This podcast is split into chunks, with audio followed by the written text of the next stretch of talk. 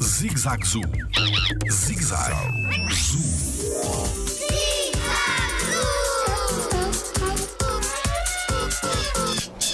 Os gorilas costumam subir às árvores?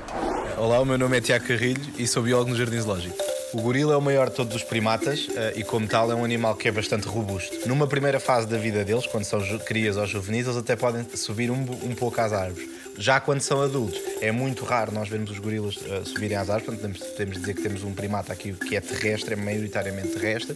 Claro que eventualmente podem subir um bocadinho para ir buscar um fruto, mas não fazem a vida, ou seja, em termos de vivência, não têm uma vida em cima das árvores, como por exemplo outros primatas, como por exemplo os gibões eh, ou até os chimpanzés, que apesar de também terem uma, uma parte da vida terrestre, também sobem um bocadinho às árvores. Portanto, podemos dizer que o gorila não é um animal que normalmente sube às árvores.